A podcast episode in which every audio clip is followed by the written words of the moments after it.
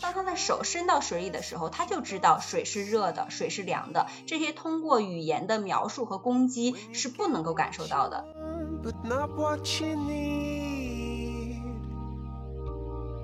但是在这本书里，他会把这个解读为是你本来有一项权利，你的身体和你的心灵连接的权利。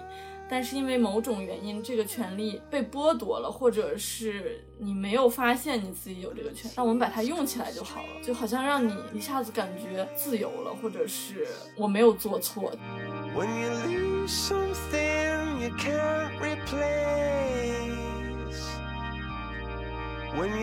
当时我以为自己痛苦就不能走，现在我是认为不要在痛苦里待着。但是其实你给出的答案是我也可以像当时那样感受到极度痛苦，但是我同时可以走。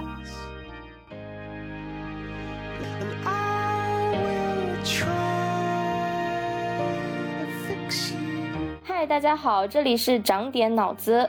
我是一直想要成为心理咨询师的二胖，我是曾经想成为心理咨询师的小熊，我是已经甩掉心理咨询这根拐杖的王总，我是从来没有心理咨询过的二田。我们是一档四个女性同步阅读观影，在成长路上分享日常的播客，要求进步，长点脑子，只要开心不长也行。你们可以在小宇宙、喜马拉雅、Podcast 关注和订阅长点脑子，这样就不会错过我们的任何更。更新。如果你听到想要互动交流和发表不同观点的地方，请一定留下评论告诉我们。强烈推荐使用小宇宙的评论功能。另外，如果你喜欢我们的节目，也请帮我们转发、点赞，并且标记为喜欢的单集。我是今天的主持人二胖，也是我邀请大家一起来阅读和分享《女性主义疗法》这本相对来说有点小众的书，而且大家也听到了开头我们的自我介绍，这本书就是跟心理咨询息息相关。那首先是因为我正在学习心理咨询，然后很希望把心理咨询作为自己的终生事业，所以聊心理咨询对我来说就是很有吸引力。其次呢，我们四个人里有三个都是主动寻求和付费使用过心理咨询服务的，没有。做过心理咨询的二田他已经暴露了，所以征求了意见后呢，我们还是愿意分享自己心理咨询过程中的一些经历和感受的，所以我们就以《女性主义疗法》这本书是做一个引子，今天主要来聊聊我们作为心理咨询来访者的经历。关于书本身的内容可能就不是很多，偶尔我们变成心理咨询师的视角去了解一个心理咨询的理论，或许也会激发我们自己的一些新的想法。一开始呢，我们先聊聊大家都是怎么遇见心理咨询的。其实我也有一个好奇，就是关于这个顺序，大家是先听说了心理咨询，并且哎很感兴趣，然后有一天。自己觉得自己的状态很需要去寻求心理咨询，还是反过来的？我们可能不是很了解心理咨询，然后在状态就是很糟糕，寻求帮助的时候遇到了心理咨询。我挺好奇大家是怎么样一个顺序的。我是先是状态比较糟糕才去寻求的心理咨询。嗯，我想插一句，因为我们四个现在在。视频嘛，然后就看着刚刚王总跟小熊都在翻书，非常像那个考前 抱佛脚。再看一眼重点，老师再让我看一眼。真的，对，是的，老师再让我看一眼吧。那你说一下那个契机，就是我当时是心理状态不是很好。之前的话，我看过很多自助类的书。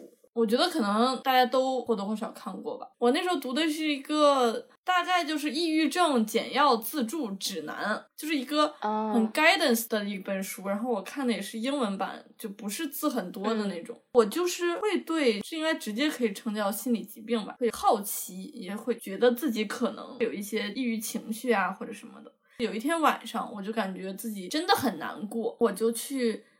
某某某平台，这直接说吧，我们都没有利益相关，没关系。我就在简单心理的平台上面找了一个咨询师，我比较看重的可能是他的专业背景，我选他可能就是因为他是在我的能接受的价位里比较好的，我比较认可的这样一个人。填了一个问卷，说了一下自己的情况，他就会发送给那个咨询师，然后他说好的，你就预约成功了，你就可以去见他。我还记得我临去之前付费过三联中读的 APP，有一个主题就是走进心理咨询室，讲了关于心理咨询的很多入门你可能会遇到的问题，走进咨询室之前你可能会有的疑惑，你应该做的准备什么的，有听了那个。我接触咨询这件事情，其实我当时并不知道什么是心理咨询。当时是因为状态很差，就想起来我原来工作的单位发过一张 EAP 卡，那个卡从我入职以来就每年都发。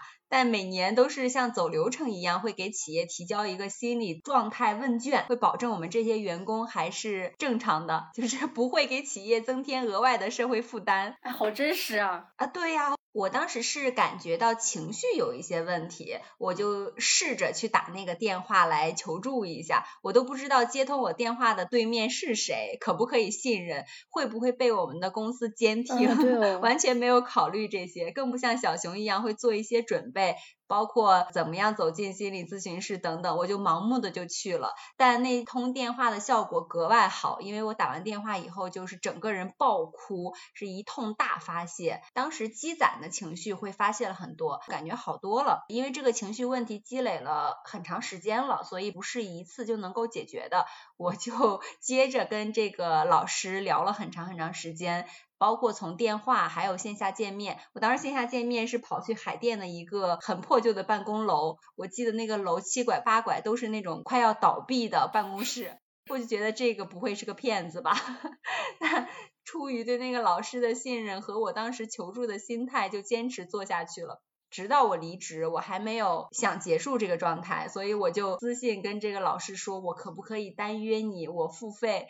我就 自掏腰包的又咨询了很长时间，再后来这个老师不能够接受当面咨询了，因为地理位置的原因，他从当时服务的平台离职了，他自己的工作室呢又没有建起来，所以就没有一个固定的场所给我们咨询，只能接受线上。我还挺排斥线上的，所以我就说算了吧，那我们暂停咨询吧。我当时的问题也解决了很多了，情绪好了很多，所以这一段咨询就告一段落了。其实。我都没有意识到我在进行一段很长时间的心理咨询。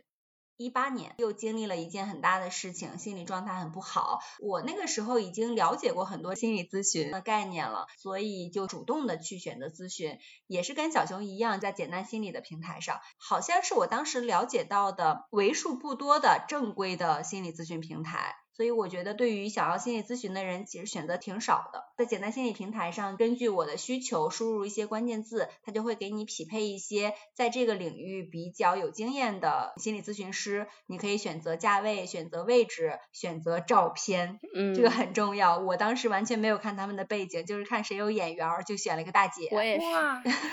呃，当时是我以一个准备好的姿态，一个主动的心态去做了心理咨询。这个就是我接触这个概念。和我真实去做决定的时候的心路历程。我先说一句，以咱们这个细致程度的话，简单心理还是应该打钱，就是 我去私信申请一下，申请个五十块钱口播费。我反而突然觉得，我是我们四个里面最没有那么幸运的，是因为其实我大学有一段时间非常严重的抑郁，我每天起来除了哭和吃饭不会做任何事情。我大学差点因此辍学，我最后是以一颗伪学霸的心，说我不能白上这个学，才回去考了那个试。但是其实我那段非常困惑于我和这个世界的关系，我和我自己身体的关系，男女之间的关系和性的关系。困惑到了一个我自己没有办法接受的程度。我自己会在网上测抑郁症量表，然后已经是重度的。我是一个正常水平下裸考能过四六级的人，但我那个时候的状态属于我没有办法完整的看完一篇英文的阅读完形，就到了这种程度，我的思绪都已经不连贯，甚至没有办法正常的阅读和书写嘛。那个时候，我其实求助过身边的同学，然后求助过我当时老师都没成功，最后我是求助我父母。我现在说起来，就我可以表达这件事情了，但。可能也有一点怨气，就是因为当时我还在大学，我没有足够的钱去做心理咨询。我其实有跟我父母，应该主要是跟我爸表达过，我其实很想去心理咨询，但是他是不认可这件事情的，他认为这件事情是不成立的。甚至我还记得我跟他摔门，我说你你想让我怎么样，说了一些很激烈的言辞。但是因为可能对于父母而言，他很难接受自己的女儿有心理疾病，或者他没有这个认知，所以我那个时候就错过了机会。等于说那个阶段我自己就是生熬过去的。当然庆幸的是，我熬过去之后重建的这个人格，其实跟我之前的人格一模一样。我觉得这个是很幸运的点。但是那个时候我就像小熊说的一样，在我坏好了的可能一个月两个月，我每天。在家边哭边看的是武志红和张德芬的书，那是我这辈子唯一的看他们俩的书的阶段。虽然那些书我现在都不看了，但是我当时就是很想从其中获得一些支持跟帮助。但其实我自己感觉，在那么无助的状态下是很难起作用的。开头就如此沉重，这段可以回应的点好多呀。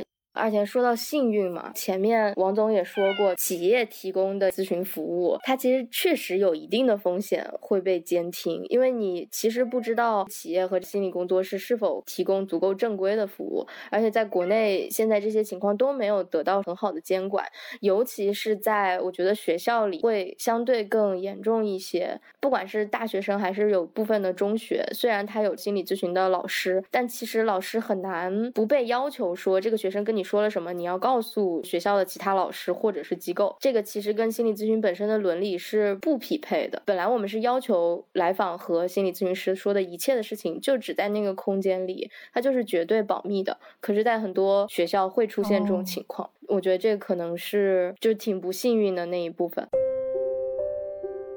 还有家里人不认可。我今年过年跟我爸妈非常详细的沟通，我要学心理咨询这件事情嘛。我妈就属于接受度比较高，但我爸就常常觉得我有的时候状态不好是学坏了，就是 我越学心理咨询呢，他觉得我就反倒因为这个理论而钻牛角尖，他也会不认可。只不过我现在是有学习的自由了，不像你当时可能就没有办法去选择一个服务。我补充一句，就我自己觉得，对我现在来讲，情绪最矛盾的点是，其实当时他们给了我很好的物质上的支持和情感上的关怀，因为那阵儿就是我处于年末，学校在上学结束，但是我没有考试，就整个一个学期的试都没有考，回家，因为我没有办法应对就外在的世界，每天就把自己封闭起来。他们其实给了我家庭的支撑，就等于说我其实有点退回到婴儿的状态，就是他们每天吃穿用度这些，包括我的情绪，他们都很在意，这个我是感受到的，这是他们爱我的部分。但是同时，他又拒绝用我想要的方式来治愈我自己。我。对这个部分其实是有很大的怨气的，就这两个部分的情感同时在我身上出现，我有时候就会觉得很委屈，甚至很有悲剧性。而且这件事情其实已经发生了嘛，嗯，我甚至觉得它可能是我唯一一点会埋怨我爸的地方，你就很难消化这件事情。就也并不是说他们不在意你，是他们因为认知的局限和自己固有的那个东西而没有那么充分的支持吧，我觉得。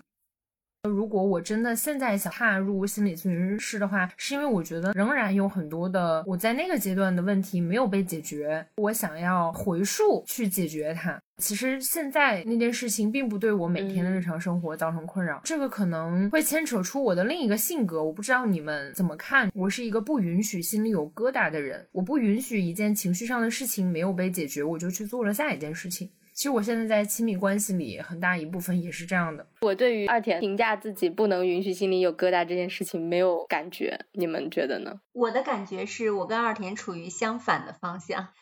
就我心里的疙瘩会自己熨平，或者是给它包装好，藏在心里的一个小角落。我可以去理性的做任何一件事情，哪怕是跟当时我的疙瘩的对象开展接下来的工作也好，生活也好，哪怕是亲密关系也好，我有打引号自愈的能力，但它其实是一种情绪压抑的能力，所以我不能完全理解二田，但我会知道我和他不一样，但我的这种并不是一种嗯好的健康的状态。大家对自己的心理健康评价都比较低。我其实觉得我现在是挺健康的，好的部分是因为我的感知跟理性大多数都很统一。就我不开心了，我就会告诉你不开心，我就要解决这个不开心。但是我觉得这个对于我加引号的长大是有一些痛苦的阻碍的，因为我会认为我现在的行为模式也是一个孩子的行为模式。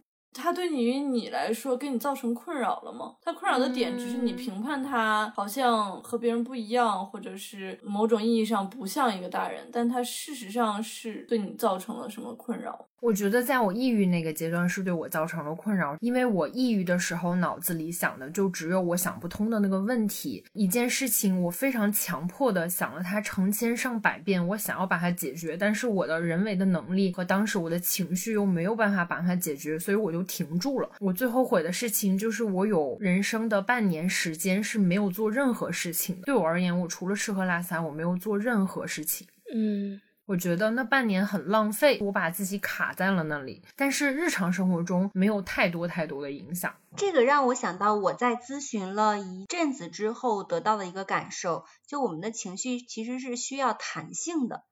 这个弹性在于它对正情绪和负情绪，我们这样简单的划分一下，存在一个弹性的区间。我允许我有很积极的情绪，我也允许我有很负面的情绪，都允许它存在。但我的调节能力是好的，可以在两个情绪之间保持弹性的。我觉得这样是比较好的状态。只保持好的情绪是不可能的。而且我现在越来越觉得，面对负面情绪，允许表达负面情绪是一件非常非常重要的事情。所以我想保持一种弹性，去面对这些正的和负的情绪。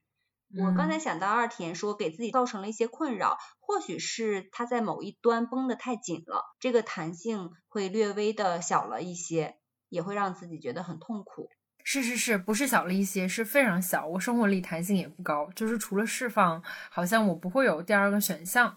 其实我比较同意小熊说的，你现在的状态整体来说很健康，那么这就是你现在应对不管是世界还是亲密关系还是跟自己的关系的方式。它目前对你来说可能有困扰，但是没有那么大的困扰。好像困扰你的是怎么去看待自己生命中曾经有那么一段时间，怎么评价那一段时间是你现在的一个议题。你刚才说的那个情况，会让我想到我之前经常问我的咨询师，别人也是这样吗？嗯，只有我是这样吗？希望有个坐标系。对，我的咨询师就会问我，你为什么一定要知道别人是不是这样？真的有那一条标准是最好的、最正规、最正常、最规范的吗？他只要适应你的生活，其实就没有问题。拉回来说到我是怎么接触到心理咨询的，我也有过很多次阶段性的抑郁。我刚好在 B 站看到了一个 UP 主叫 VV 可爱多，他用一个十分钟的视频，非常简单快速的说为什么要看心理咨询，怎么找心理咨询师，找什么价位的，说的很清楚。而且给大家提供一个认知，就是不是你心里一定有疾病，或者是一定要严重到什么程度才能去看心理咨询。在他的概念里，心理咨询像 SPA 一样，就你想要让身体舒服一点，你去做个按摩；那你想要让心理舒服一点，你也就可以去选择心理咨询，只要你接受得了那个价格。我是在生活有非常大转变的时候，容易变得很糟糕。就我有一个阶段是我的室友离开了，朋友圈子一下变小了，我又换工作了，工作中认识的朋友又一下子全部都变了，同时又变成独居，就是我最糟糕的阶段，就开始主动的去搜寻心理咨询服务了。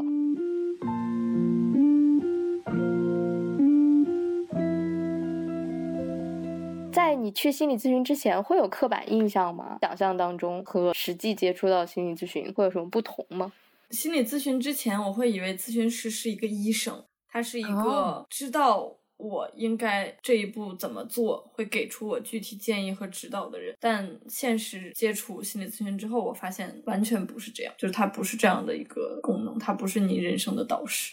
我没有去咨询的时候，我会觉得心理咨询师是解决我的心理问题的，我不会认为它是一种疾病。但我觉得你肯定要解决问题。我去咨询了很多很多次之后，包括一次又一次延长我的咨询周期，都是因为我感觉心理咨询师陪我进行自我探索的过程。只要我的探索没有结束，哪怕我当下的困扰结束了，我的问题解决了，我还是可以去咨询的。这个是心理咨询其实最吸引我的点，也是我坚持咨询的原因。我有一个我当时不知道的刻板印象，在我做了两三次心理咨询之后感受到的。因为我找咨询师的时候也是看眼缘儿，觉得那个姐姐非常的，她有点像俞飞鸿，真的好好看，然后又很温柔。等到我见到她，其实我前一两次还处在可以开开玩笑的状态，我描述自己的事情也有很多部分是可以让对方笑出来的，然后她就会笑。在她笑了之后，我才意识到，哦，其实心理咨询也就是个正常沟通。突然意识到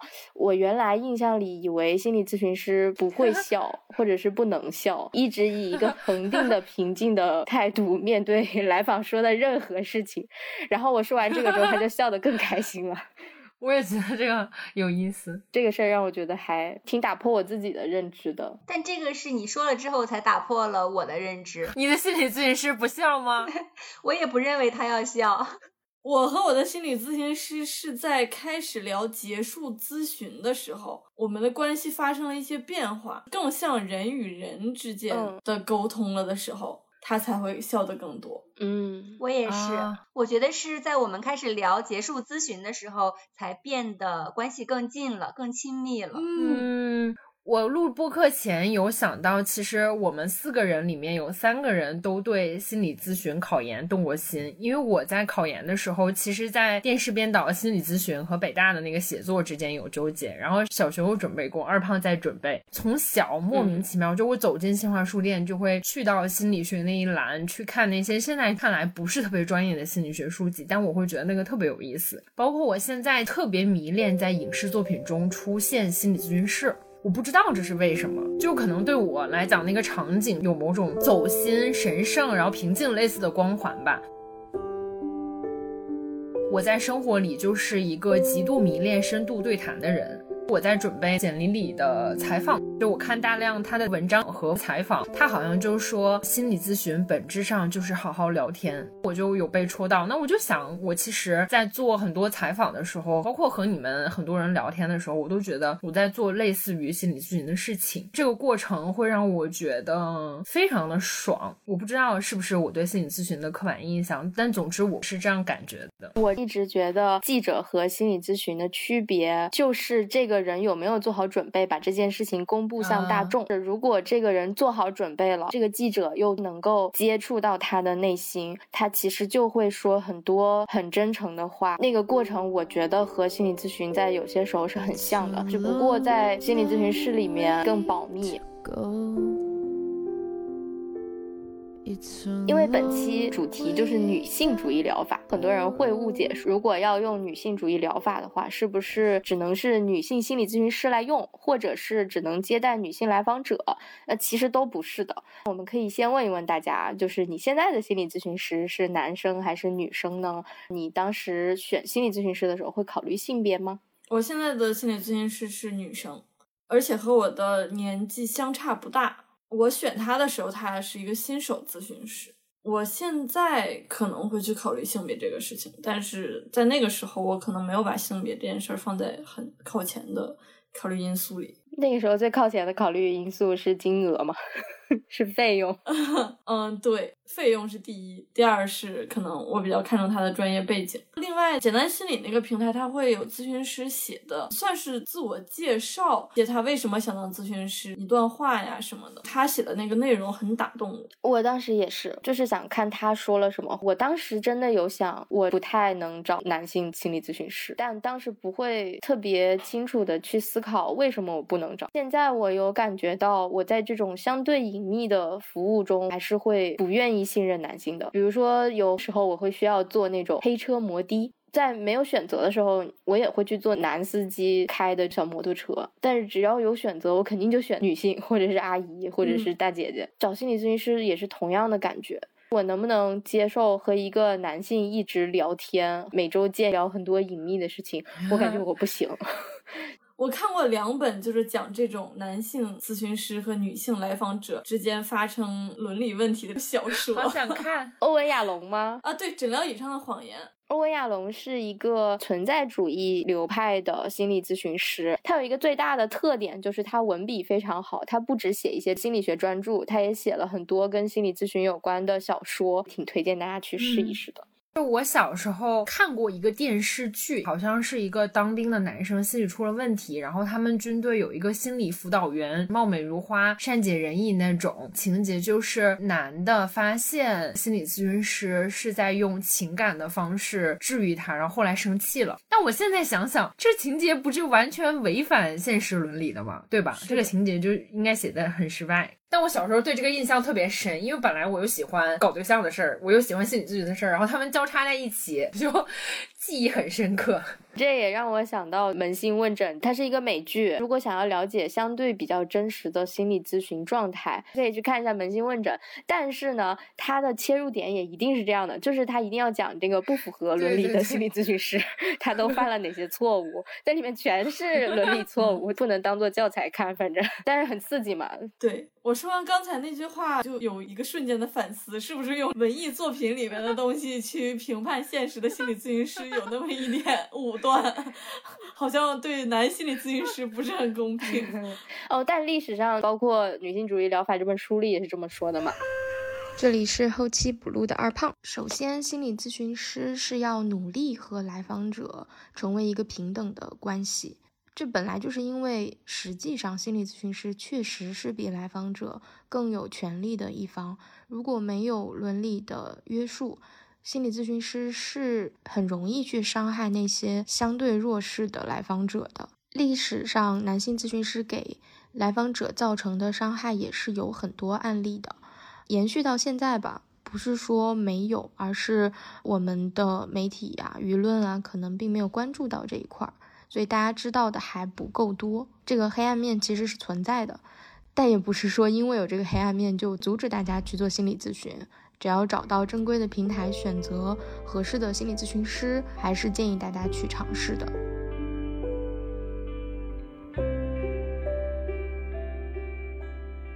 其实跟你们聊到这儿，就越来越想去心理咨询。这个种子一直在我的心里，但只是我考量了经济和各方面，我的需求没有那么强，我就一直觉得它可能是早晚发生的事情，可以不是现在。如果我去心理咨询的话，我应该百分之百会选择一个女的。我也可能不是担心人家，我是担心我，是因为我觉得我自己是很容易产生一瞬间 crush 的那种人。如果我跟一个男的在咨询室里频繁的沟通，那种东西很容易混淆。再有一方面，我越来越会警惕男性对我的冒犯。一个男性如果说一点点，比如说在女性议题上政治不正确的话，一点点擦边的那种玩笑，我觉得我都可能暴怒，会去投诉他。我听你们说完，我真的觉得如释重负。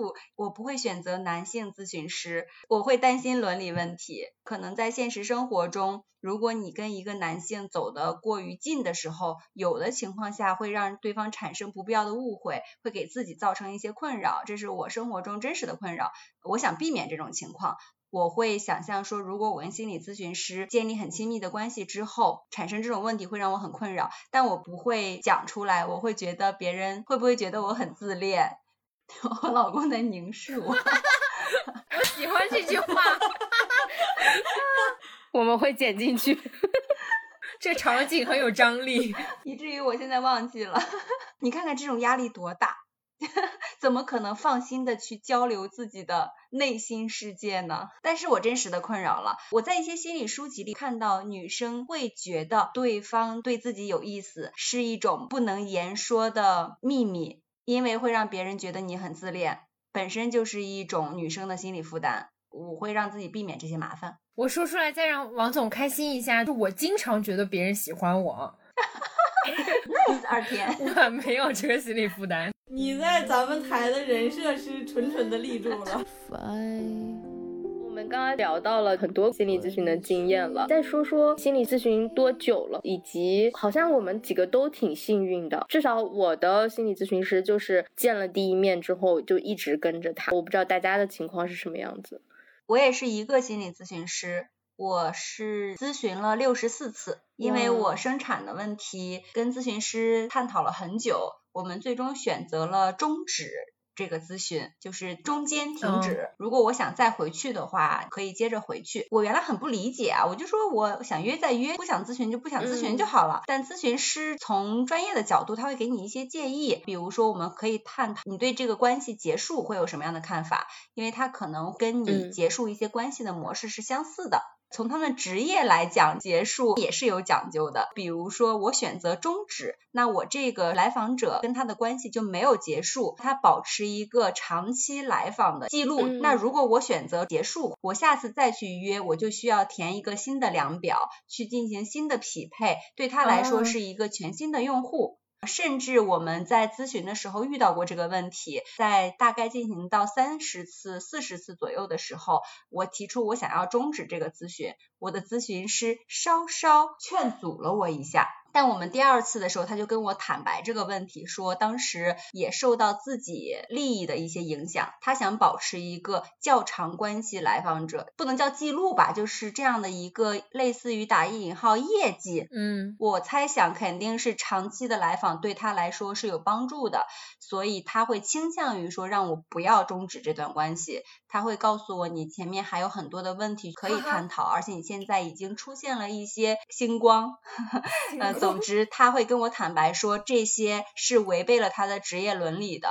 对于一个专业的咨询师来说，他不可以这样做。他在第二次跟我坦白了他的心路历程，其实让我非常感动，但也 悄咪咪了解了一些这个职业的 KPI。这个我想到了书里提到的建立咨询者和来访者平等关系，咨询师可以做合理程度或者是双方舒服程度的自我暴露。我还挺想听听你们聊这个的，因为刚才小熊说他的咨询师年龄跟他差不多的时候，我就会想，那他们岂不是平时也可以出来吃饭？不允许，嗯，对，不建议吧，只能是不建议，嗯，不建议加双方的聊天软件。如果你需要为了联系加了之后，是双方不可见朋友圈的，所以他不了解你真实生活中的状态，他只了解你在咨询室里暴露的状态。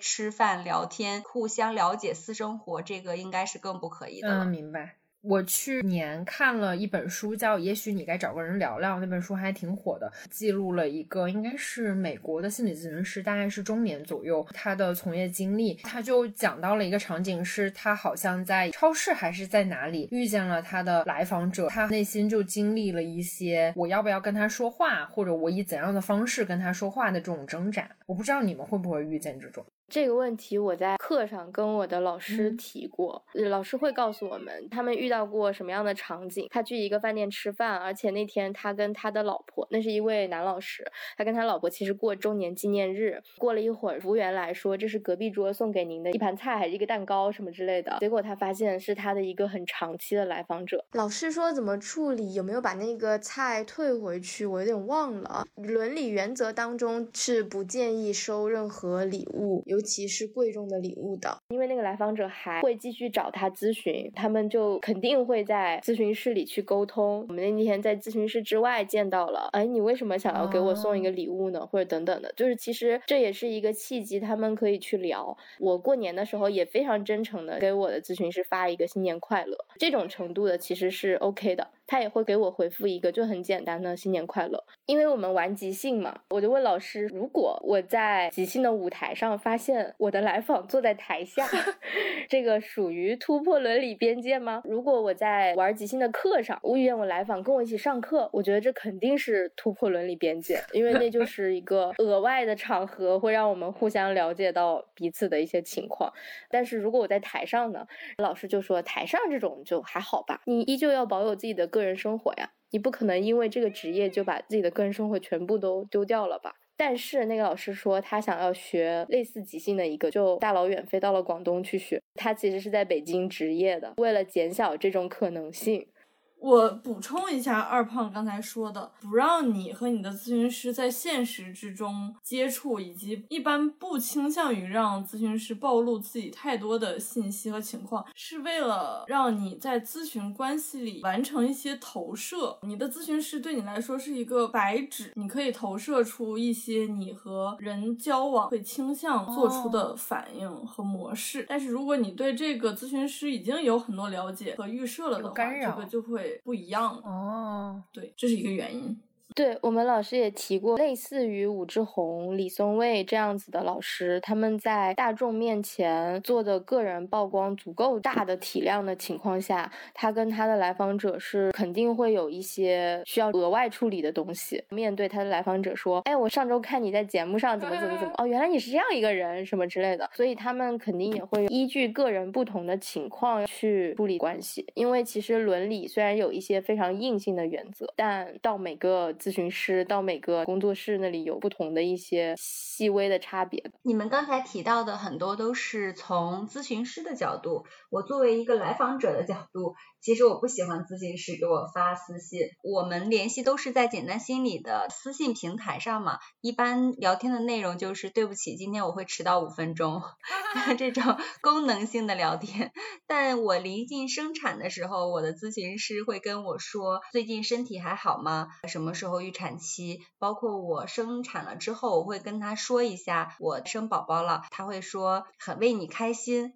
但我其实一点都不喜欢这样，为什么？嗯，他在我的心里更像一个功能性的人，我不喜欢他跟我产生一些关系上的拉近。包括小熊说的这个，我可能潜意识里头会抵抗咨询师做过多的暴露，我不想投射任何的类似的关系在我们的关系上。小熊说的这个我很认可，我觉得我是有意识的或下意识的在抵抗这种东西。我和我的咨询师也只进行事务性的沟通，这个会让我觉得很好，因为他不是一个让我会存在人际关系压力的人。他但凡给我发一个新年快乐，我都要想我怎么回，我不想要有这些。我在想，其实我们都算是寻求心理咨询服务的来访者当中，有一定程度觉察和心理学知识，这让我们对伦理原则甚至比有一些心理咨询师都更看重。这个对我们自己是非常好的。就王总的这个案例，我也觉得他的咨询师可能多多少少是突破了一些边界的。来访在很多时候可能会过于依赖咨询师，他渴望跟咨询师建立更深的关系。在这种情况下，伦理原则。是在指导咨询师如何去拒绝不合理的边界，如何去引导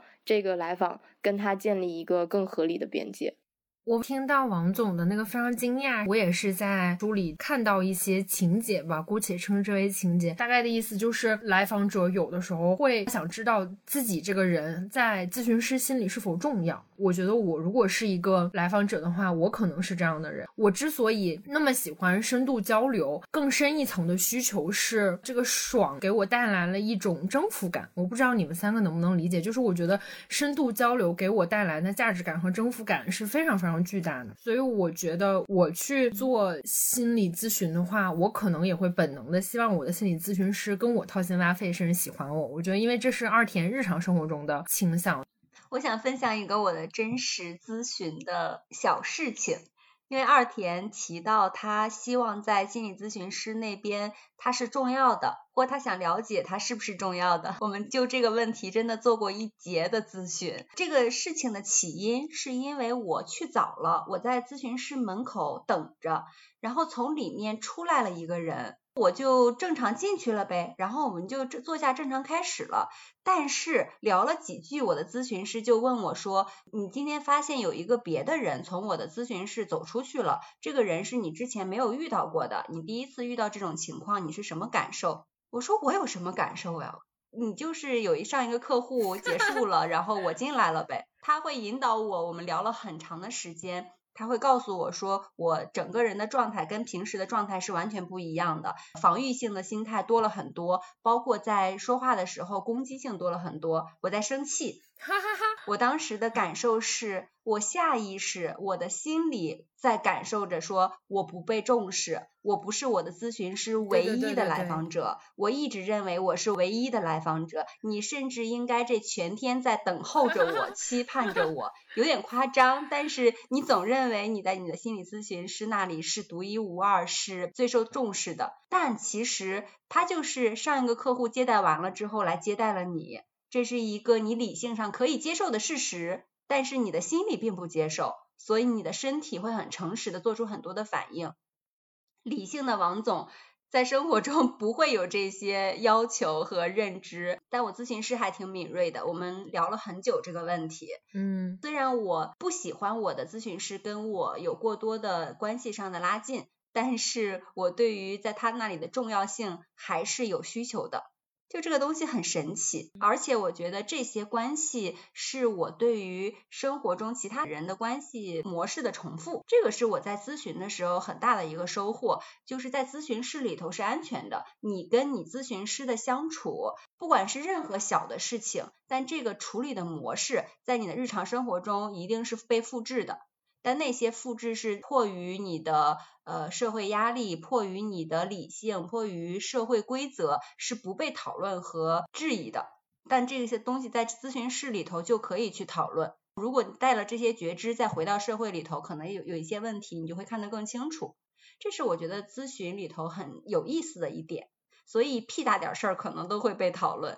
刚刚从王总的描述那里，我隐隐约约感觉到他的咨询师可能是一个什么流派的。心理咨询就是有很多流派，对大部分来访者来说，其实这个流派不重要，只要你的这个咨询师是靠谱的，同时他又是匹配你的，其实就 OK。你可以不去了解那些流派，但既然我们今天是聊女性主义疗法这个流派嘛，我们可能就会简单的说说流派到底是个什么玩意儿。所以大家知道你心理咨询师的流派吗？或者是听过什么流派吗？我的咨询师是心理动力学流派的。我想听二胖推测小冉的心理咨询师的流派，虽然我也不懂，应该也是心理动力学，应该也是心理动力学吧？哦，它的特点是什么？这问题有点大了。王总是说是还是不是呀？王总在翻他的履历。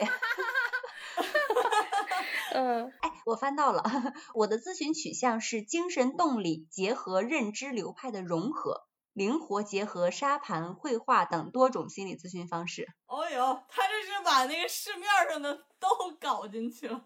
那我来简单说一下这些流派，然后小熊可以给我做补充。精神分析是弗洛伊德最早创建的，在将近一百年的时间里，其实已经有很多补充变化的理论，所以它现在可能更多的被称为心理动力学。如果说它有什么特点的话，就是它非常在意人的潜意识，那些你不是在理性当中会思考的部分，是你无法控制的那些想法和行为是怎么来的，所以会扯到很多的觉察以。及去思考你的原生家庭都发生了些什么事情，他们是如何影响你的潜意识的。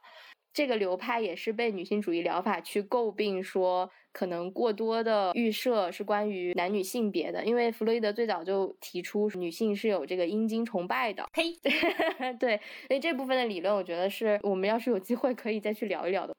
精神分析和动力学流派就是属于心理咨询的老鼻祖这一块儿。另外还有一个大的流派是认知行为，是我个人不是非常喜欢的一个流 派。对，因为它的起源跟动物实验这一块儿有很多的相关性，会更多的把人看作普通的生物。那生物就是被比如说神经或者是激素或者是这些生理上的因素去控制着的。人类的认知行为在这个流派的概念里，更像是一个电脑系统。你受到了 A 信念的。影响你就往 B 行为上去做，A 信念可能是对你有困扰的，我们把它调整成 C 信念，然后让你朝着 D 行为方向去做，这是我的一个大概的认为啊。第三个是人本主义，它其实包含了很多不同名字的流派，比如说以人为中心疗法，还有刚刚提到的存在主义，都会汇集在人本主义这个流派当中。这个流派强调对人的理解是一定要把人作为唯一的目的，我不知道这样说对。对不对？把人本身作为最重要的，你要去理解他、感受他。这其中有一个流派叫格式塔，是我的咨询师的流派。这个流派会非常关注人的身体的一些状况。我觉得这里可以给大家分享一个细节，也是我在咨询室当中的那种所谓灵光一现的时刻。我在哭得很厉害的时候，他会突然给我一个反馈：你看，你一直在吞鼻涕，你吞下去会不会很难受？他不说，我是不意识到的。这个行为我已经太习惯了，我只要一哭就会小心翼翼的擤鼻涕，为了不要太大声儿，所以实在不行我就吞下去。他就会看到我身体上的这个情况，然后会给我反应。结果就是在他说完这个时候，我几乎再也没有吞过鼻涕了，导致我下一次感冒的时候擤鼻涕擤得我鼻子很痛。他的这个提醒让我意识到，我确实要对自己好一点，因为吞鼻涕不舒服。我觉得这是这个流派很妙的地方。最后一个大的流派就是发展到近代的时候，会出现了后现代这样一个大的支线，女性主义疗法、叙事疗法等等是包含在这个流派里面的。特点是把个人的主观能动性看得更重要了，更强调个人有很多的选择，就不只是女性主义疗法会强调权利。后现代整个大的流派当中都是这样的一个体现。如果要回答各个流派之间究竟有什么区别，我的理解就是对人是如何思考、如何成为自己的的不同的理解。我觉得是不是现在的咨询师基本上都会融合很多个流派？对，他会最终选择叫做整合流派。可是，在学习过程中感受到，就是如果你一个流派没有搞清楚，其实很难真的称自己为整合。哦，那我有一个疑问，现在咨询师是不是鱼龙混杂呀？这些所谓的整合里头，会不会有一些人就是这也没学明白，那也没学明白，然后用的时候瞎用？我认为是这样。现在这个行业就是这样吧。那在充分聊女性主义疗法之前，我们先来问问大家有没有在心理咨询里觉得最获得治愈的时刻，或者是最击中你？就我很想知道你们在心理咨询里让你印象最深刻的一件事儿，或者。你的情绪大爆发，或者你最被击中的时刻，类似于那种时刻，往往体现了可能你是谁，或者你最在意的东西吧。所以我会挺好奇的。我印象最深刻的是，在我咨询的后半程，我形成了一个画面。这个画面是我的咨询师跟我在探讨了很多次之后共同形成的一个画面。因为我探讨过很多我。需要别人的认可，我有一些讨好性的行为，呃，我有一些不自信的行为，我有一些自我怀疑的时刻等等。我们最终形成的这个画面是在我大大的身体里头住着一个小孩儿，但这个小孩儿很破碎，很弱不禁风，只要有外界的评价一来，这个小孩就碎了。这个小孩碎了之后，我整个人是没有办法形成一个强大的自我意识的，所以我只能跟着别人的评价、别人的眼光来左摇右摆。当这个画面形成之后，我反而就会觉得自己强大了，因为我看到了我的破碎是在什么地方，就是这个小孩儿。那我只要保护好这个小孩儿，或者是说我自己就钻到这个小孩里头，这个小孩就会变得强大。那我整个人都会获得力量，反而不需要再做一些额外的动作，说我不要讨好别人，我要变得自信等等，这些都不需要做了，就整个人就会变得更有力量了。这个画面是会让我觉得很治愈的，到现在我也觉得很受用。当我形成这个画面之后，并不意味着我生活中不存在自我怀疑的时刻了，而是在出现这些时刻的时候，我就会想起这个画面，我就会有一双观察这个事件的眼睛跳脱出来。这个事情反而就没有那么难过了，我觉得这是一件很棒的事情。我的这个时刻跟王总特别像，在听我描述的时候，往往会他也联想到一些画面，他会把那个画面描述给我。每一次他描述给我的时候，我都会感觉到一种击中，就会很容易把自己也放到那个画面里去，然后也就理解和看到了自己。我觉得这个感觉是一样的。我有一个疑问，二胖刚才讲的这个经历，对于我来说，我会有一些怀疑。就在我的过往经历里头，咨询师会引导你说你现在看到什么画面，包括我做过一些 coach，就是教练，他会引导说你现在觉得你是一个什么画面，我会认为这个画面是我自我形成的。但咨询师会给你一个他看到的画面，结合《女性主义》这本书的时候，我会在想，这是一个去权的过程吗？这会是在给你描述一个他认为的环境，他认为的应该吗？会让你觉得有一些丧失掉你自己的理解和认为吗？我觉得我可以去再细抿一下，但当时他的语言会是听了你的描述，我有看到一个什么东西。你觉得这个描述是对的吗？或者是你觉得这个画面给你什么样的感受？我觉得它确实可以运用的更好。如果我们带着女性主义疗法的视角，但它当时带给我的触动不会让我觉得失去权利，会给我一个钩子一样的感觉，就跟心理咨询本身，你形容它也是一个拐杖，我觉得是一样的感觉。就他当时好像也递给我一个小拐杖。明白。我觉得可能走进心理咨询室的人都会出现你在那个情境里，但是你不清楚自己的情绪是什么，或者你描述不出来你的感受是什么。这个时候，咨询师会帮助你完成这件事儿，或者是你已经觉得你那个时候没有什么情绪，然后他指出你那个时候其实可能有什么情绪。你们的咨询师都好好呀，我的咨询师就会逼我，他说你现在是什么感受？我说我没有感受。他说你一定有感受，不是这个原话啊，但是会这样，就会引导你，一定要让你说出你的感受。我是一个不懂什么是感受的人，但是会 被逼着去描述自己的感受。这个有点像我跟我对象生活里的情景，比如说如果。他不愿意去做什么事情，或者我观察到他有一个表情跟正常比较开心的状态不一样，我就会问他：“你这个行为和你这个表情是为什么？”但是其实，因为我们不是咨询和被咨询的关系，他就很困惑，因为他有时候就跟王总一样，他会觉得没什么，我没有感受。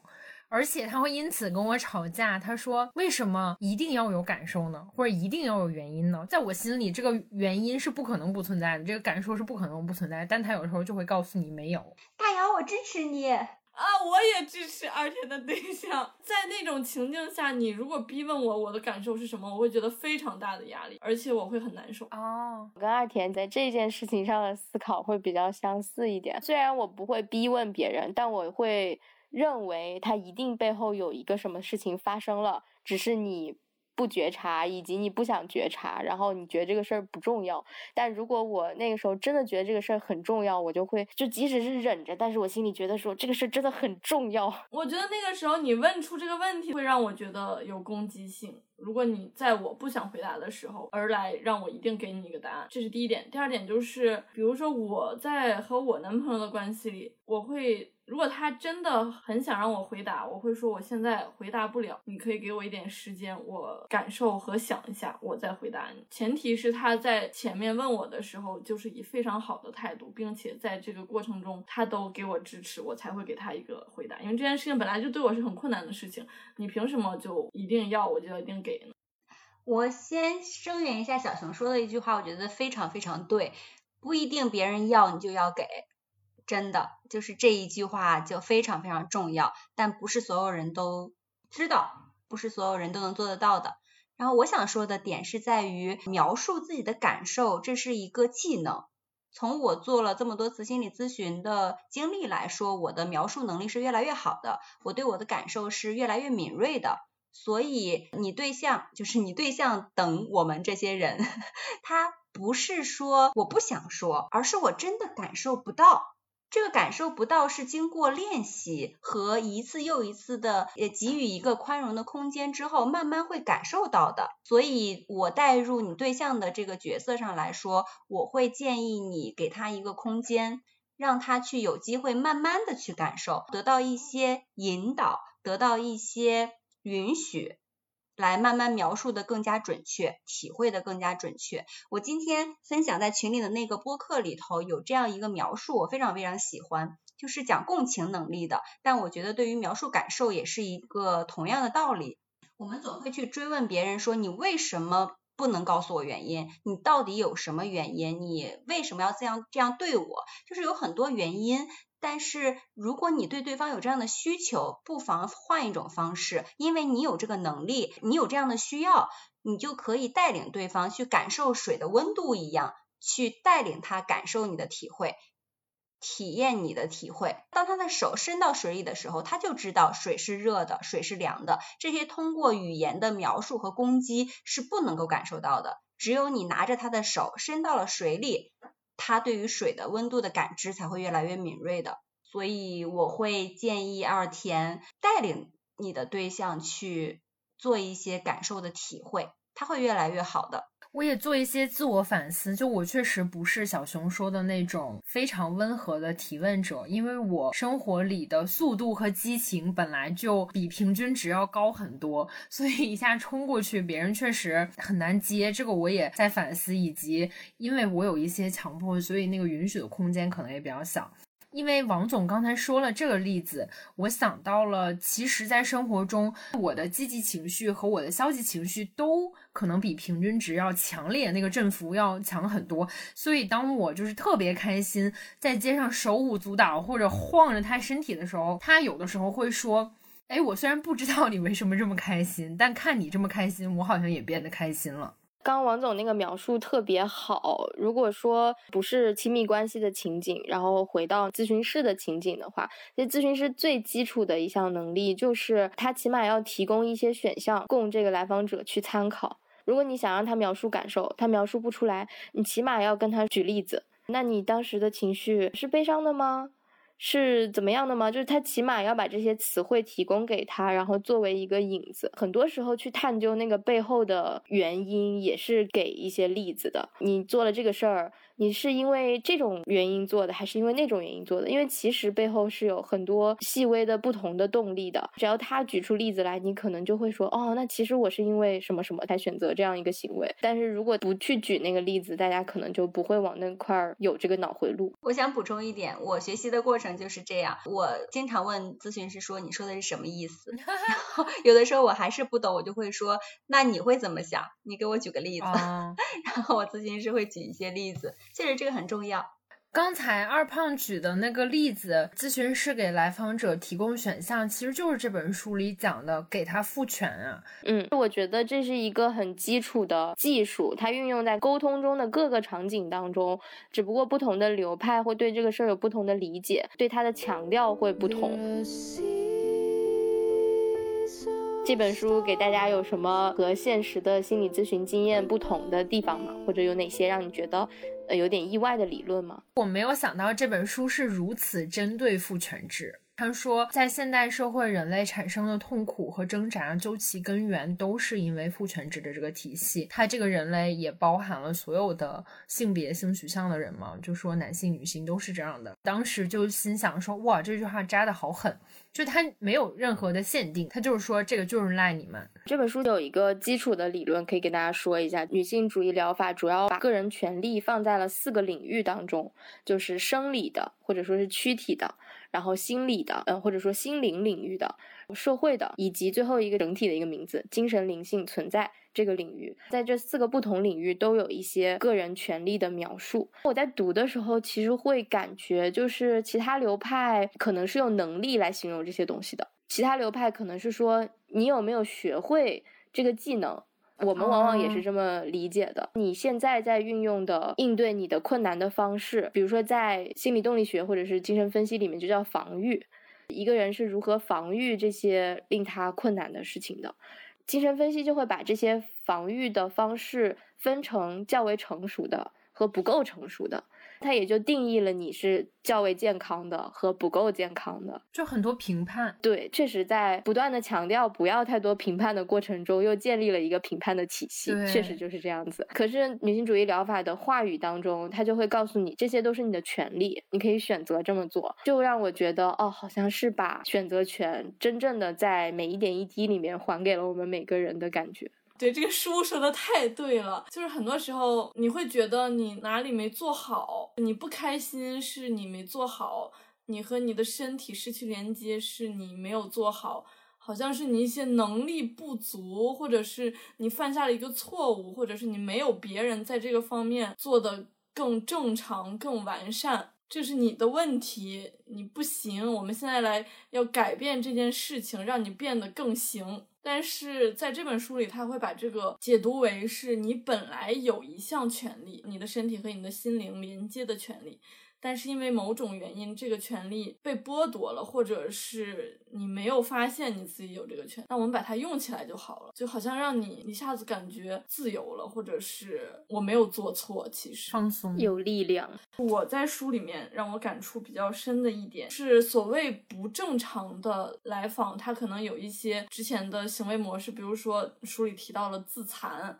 或者是一些所谓病态的行为模式，它其实都是在特定的生长经历或者是环境下生发出的，可能是它那个时候唯一可用的武器和应对机制。比如说，你把一个种子压到石头下面，你还怪它为什么从斜面长出来呢？你为什么不能直直的长出来呢？为什么你比别人长得歪？嗯 它里面也说到，就是当你制止这个来访者的这个行为的时候，你要看他还有没有别别的选项啊。这个是我自己的一个理解。比如说，他用自残是他释放自己情绪唯一的方式。如果没有建立出一个第二种对我来说有效的方式，那你让我这个情绪怎么释放呢？我怎么办呢？我连这个唯一的途径，你告诉我是不行的，我是个错误。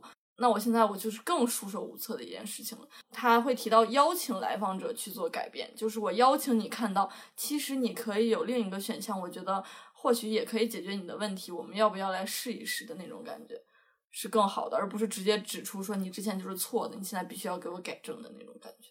我记得书里大概的意思就是说，无论是自残还是别的形式，已经是那个来访者能做的最好的保护自我的方式了，就是很鼓励，像你已经做的很棒了。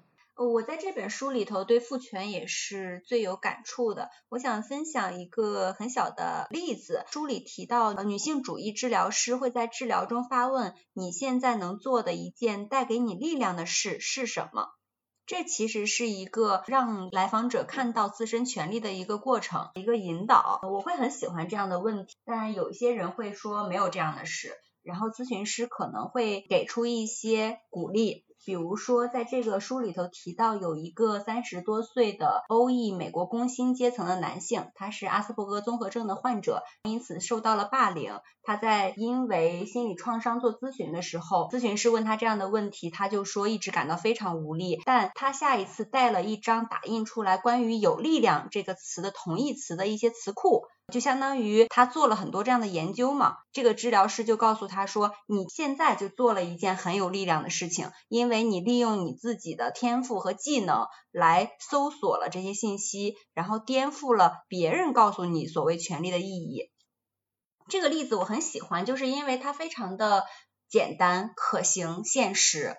但我会有一个想要讨论的点，在于我最近跟朋友在聊 coach 这件事情的时候，提到了心理咨询和 coach 的区别。心理咨询可能是站在现在去看过去的一些经历，给你带来了哪些创伤，以及我们去怎么疗愈你的过去，成为一个更享受现在的状态。coach 的话，可能是站在现在，不去管过去，而是说你现在抛弃掉那些有问题的点。而去看你身上有力量的一些点，有没有哪些潜能可以被激发，然后我们就在潜能的这条路上去深入的挖掘，去走向更远的未来。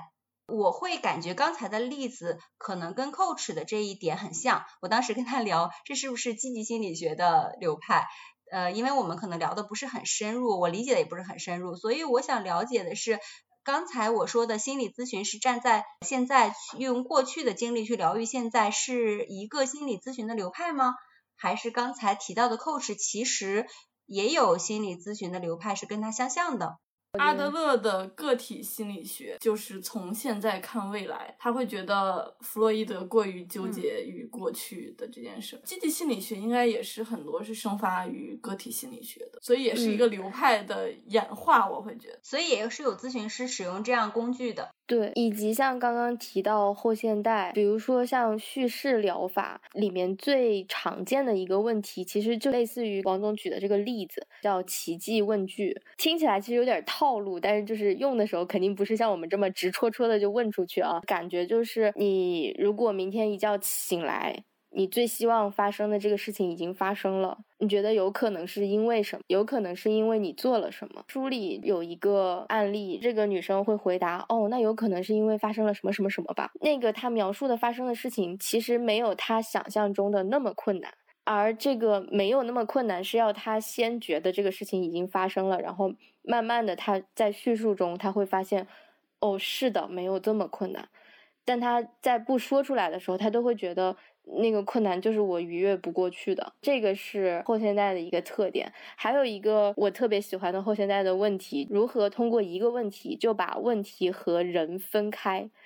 就是小熊刚刚描述的那种，之前的心理学往往也会让你觉得我就是问题本身，有一些技术会让你知道说问题是问题，你是你。你可能被这个问题困扰着，但你们是分开的两个课题，可能对小孩子会特别好用，是因为我看到的那个案例都是孩子的案例，比如说这个孩子就是已经被诊断为 ADHD 注意力缺陷，他会问这孩子说你的 ADHD 长什么样子，那个孩子就开始有兴趣跟他对话，然后慢慢的他就会说我的 ADHD 长这个样子，而且这个医生会跟他说，昨天我见到了另一个朋友，他跟你差不多大，他的 ADHD 很讨厌，他画了他的 ADHD 的。画长成什么什么什么样子？你也想给我画一幅画吗？慢慢的，这个孩子就会去画这个病，在他的概念里就会有一个客体的形象产生了，而且他会给他改名儿，他就不叫他 ADHD，他叫他 AHD。他的问题是有一个特别的命名的。他们一家人就因为有父母带着这个孩子，就是从这个地方开始去看待这个问题的角度也不一样了。今天我给大家发的那个书，一切都会好起来的。他就是画的自己是一个小白人儿，一个小蓝人儿叫做焦虑，有个小黄人儿叫做希望。前面就是他和小蓝人儿一起去找那个小黄人儿。有很多儿童的绘本教孩子去认知情绪的，都会给孩子一个概念，就是你的脑子里有一个情绪是什么，有一个情绪是什么，跟那个大脑特工队也挺像的。想分享一段，就是我我在这本书里划线了的句子。父权的一种去权策略，就是制造出文化及个人层面无能为力的恍惚状态，从而传达出一种信息，即大多数人无法为自己赋权。这种被父权文化传播出来的大规模失权信息，包括阶级是不可避免的，真正的社会变革是不可能的。以及性别化的或其他社会建构的角色或关系是不可变的，都催生出了这种社会性的恍惚。我觉得这句话就基本上聊透了所有我们被建构的和觉得自己无能为力的事情。最后一个问题，你觉得心理咨询有没有帮助到你呢？我觉得寻求心理咨询的其中一个动力是希望更理解自己，所以大家有没有什么更理解自己的建议？我觉得心理咨询有帮助到我在两个方面，第一个方面就是我承认或者看见了我的不开心，就是我在我的心理咨询前面很长一段时间，我觉得我都在说服我的咨询师，我说你看到了吗？我其实很不开心的，我要向他证明这件事情。到后来。我会觉得，哦，那我确实是不开心了。我自己可以看见这个事情。第二个的话，就是在心理咨询里，它会帮助你认识到一些你行为的模式。你在看见这些模式的时候，就提供了一个打破这个模式和创建新的模式的机会。这个时候，我就非常想分享一段我的心理咨询师在他的那个简介里面写的一句话。这句话是他引用了另一位咨询师 说的话。这个咨询师叫做呃 Hannah Siegel，他说，一个正确且深刻的领悟会抵达潜意识的深处，照亮那些早年的过程。在曾经的这些过程中，内部和外部的关系模式沉淀下来，自我的结构也因此形成。心理咨询就是这样一段旅程，它超越了时间、空间、现实和真实，去寻找一份属于你自己的答案。如果你准备好了，我愿意做你的同路人。后半句是我咨询师写的，前半句是那个咨询师写。我觉得，嗯，还挺贴切的描述了我咨询里的感受。因为二胖给的这个问题是有没有理解自己的建议，其实我没有什么建议。我觉得在理解自己的路上，只有自己是那个主角，所以没有办法给你什么建议。这段路程始终是要自己去走的。我可能给的最大的建议就是去理解自己。那我想分享一个我在咨询的时候最大的成长和对自己最大的理解吧。第一个就是表达自己的需要，不管是我去咨询也好，还是我希望咨询师重视我，我希望在咨询里头探讨每一段关系里头我的需要都是在表达自己的需要。这个需要是我从一开始就很需要、很需要的，但是我从来不觉得我可以表达它。但在咨询里头，一次一次的被允许，然后在安全的环境里头熟练了，我就会把它迁移到我正常的生活里头去。那同样也很好用，我就会变得越来越敢表达自己的需要。另外一个理解是我可以表达我自己的愤怒，这个也是一个在咨询里头很大的成长吧。因为咨询是一个很安全的环境，不管怎么样，我都是我咨询师的雇主，而且我非常非常信任他，我可以表达我任何的不满和愤怒。虽然在一开始我是做不到的，比如说你今天的话题让我觉得我没有进展，我很不舒服。我原来可能会觉得啊，那今天又是白来一场，就是你自己会慢慢消化这个事情。但是我现在会跟我的咨询师讨论说，你今天的行为让我很不满，我会觉得你不专业等等一些类似于伤人的话，我也可以把它说出来。再到后来，我可以直接没有这些理性的表达，就是情绪性的表达。我今天很生气，你怎么这样？你怎么就是一些不带理智的愤怒？也可以表达出来，我觉得这些都是对于自己的允许，对于自己的理解和对自己的成长，这些是对我很重要的东西。但每个人的需求不一样，所以我只能是希望每个人都给自己一点时间，还有允许自己付出一点成本去理解自己，走上这条路。好棒！天呐，我的心理咨询确实也有非常强烈的帮助到我，就是因为度过了一些很明显的人生难关。对我自己情绪也处在那种失控的边缘，呃，如果那个时候我没有一个念想，是我今天要见到他了，我下周的这个时间我又要见到我的咨询师了，我可能就撑不过去。以及现在我可能走过了那个最艰难的阶段，我常常会陷入那种啊乐观，我走起来了那种感觉，但是也会发现就是说，呃，人生就是这样，走两步退一步，走三步退两步。因为有心理咨询的存在，让我对这个事情其实更意识到我是会后退的，以及啊那后退也没什么，这个事情完全是在心理咨询过程中感受到的。给自己理解自己的建议的话，如果你处在非常痛苦的时刻，就可以让自己在痛苦里待一会儿，先痛苦着没有什么关系，但是一定要在冷静的时候再做下一步的事情。这个是怎么说？个人切身体会。如果有遇到类似情况的朋友，可能会觉得是是一个建议吧。然后，如果你遇不到这种情况，就恭喜你。对，那咋办呢？我的建议是相反的。我的建议是，如果你过于痛苦，不要在这个痛苦里待着，因为我承受不了那个痛苦。走出来之后，我有一个特别坚定的信念，就是我跟我自己说，我此生再也不可以让我自己沦落到那个地步。因为我觉得我当时是选择了主动的不出来，没有做任何的事情。现在这是我最后悔的决定。我觉得可能今天我们的聊天会提前。让我走进心理咨询室，可能不是现在，但我觉得他会整体提前一些我的进程。其实我最近不知道为什么，我也在想，说我可能唯一那个没有解决的问题是，我不太允许自己做错大的事情。我在很多事情上都是这样的，我允许别人做错，但是我不允许自己做错。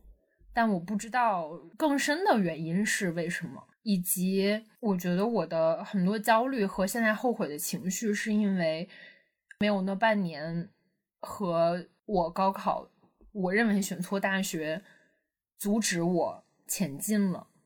你刚才说那个人生是会后退的，我又被浅扎了一下，是因为我之前从来没有想过二田的人生是可以后退的，因为那半年对我来讲是一个后退的经历。就我如此懊悔我的大学和那半年，都是因为。我原本以为我是走到了一个位置，我有光明的未来，但是那件事情让我深刻的意识到我在后退和我不一定有一个非常光明的未来，我不允许这件事情，我觉得我现在也不允许，尽管我已经过来了，所以我需要的是接受我自己也会后退，解放一下我自己，大概就是这样。我觉得二田说的话完美的形成了一个闭环。所以二田的第一个建议不予采纳，就是你说你最大的问题是你不能允许自己后退，不能允许自己浪费时间，不能允许自己做的不好。然后你现在还是会觉得，如果你要给别人一个建议的话，是如果你陷入了痛苦，那你要立即走出来才行，而不要陷在痛苦里面。对呀，是因为我还没有解决，我希望我能解决。之前讨论慕强的问题。就我觉得，我大多数能体谅别人或者要求我自己不去慕强，但是在我自己这件事上，我好像很难放过我自己。你说的这个让我想到了我最近看的一本书，叫《焦虑症的自救》，里面说到了一个，就是我觉得回答了到底要不要在痛苦里待着这件事儿。你要允许你的这个焦虑它存在，你有身体的感受。你也看见了你自己有这个身体的感受，但是其实这个身体的感受，你可以带着它往前走。就是你觉得你现在马上就要坐在地上了，我我想到我要到一个人多的地方，我腿都软了，我心都不跳了。但是你要理解，这个其实你的心还是跳的，你的腿你可以带着这个腿，它还是可以让你往前走的。就是你在这个痛苦里面，你也看到了这个痛苦。但是你也可以做一些事情，好像两个的焦点。那就像整合了我俩的答案。当时我以为自己痛苦就不能走，现在我是认为不要在痛苦里待着。但是其实你给出的答案是我也可以像当时那样感受到极度痛苦，但是我同时可以走。对于当时那个最不满的地方在于，就我思维里有一个，如果我极度痛苦，我就必须停在原地的 bug。我们仍有很多视角去看待这个事情，但是时间的原因，我们必须放大家去休息了。嗯，是的，这个就是一个开放的结论。我们今天就先停在这里，拜拜。